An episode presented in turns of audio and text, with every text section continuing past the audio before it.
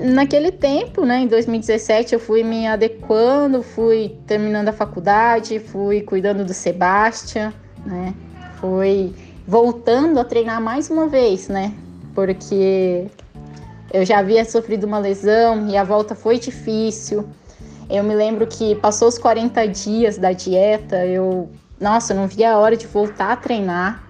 Voltei a treinar, mas o que eu chorava, o que eu chorava, os bastidores não mostram.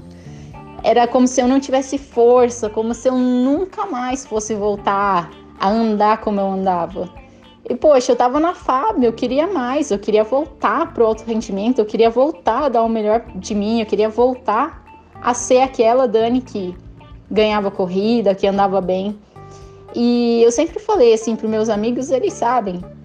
O meu objetivo nunca foi competir. Meu objetivo é treinar. Eu sou viciada em treinar. Eu quero todo dia dar o melhor de mim. Eu quero acordar, eu quero é, comer bicicleta, eu quero estudar catraca. É, não tem um meio termo. Não existe a Dani sem bike. Existe só a Dani com bike. Então, a minha rotina sempre, tudo, a minha alimentação não é dieta, é o que eu aprendi, é, é quem eu sou. Eu sou constituída a ser uma ciclista. Até hoje, assim, é complicado até de falar, né? Bom, consegui voltar já 2017, né? O Sebastião nasceu em abril em dezembro eu corri o Campeonato Brasileiro, consegui ganhar um título ainda por cima, né? Corri perseguição por equipe com as Fernandes naquele, naquele ano e a gente foi lá e fez um dos melhores tempos já feitos na pista. E ali embarquei numa aventura pela Europa, comecei a correr mais pista. 2019 ali vieram muitas e muitas provas, muitas corridas. E nesse meio termo é, entre coisas boas, coisas ruins que aconteceram. Veio mais um presentinho aí que foi o Isaac. E graças a Deus, assim, a vida tem altos e baixos. E agora, mais uma vez, eu tô tentando voltar ao alto rendimento, voltar e levar minha performance. Agora que o Isaac já tá saindo do peito, conseguindo né, se alimentar sozinho.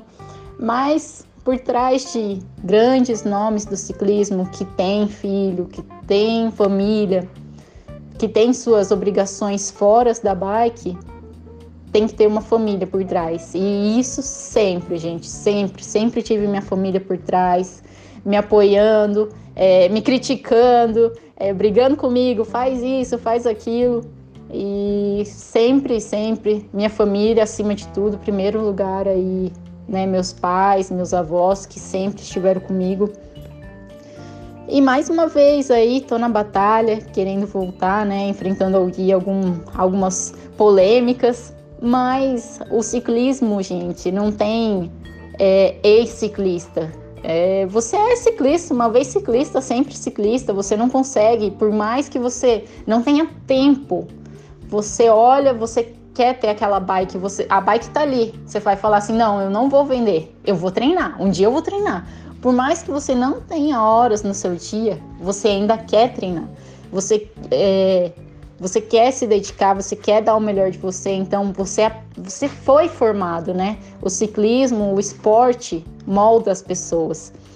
E isso é, isso é bom, porque essa forma que o esporte trabalha nas pessoas, de dedicação, de comprometimento, de paixão, de você dar o sangue, o real sangue, não tem explicação. Você se torna uma pessoa diferente.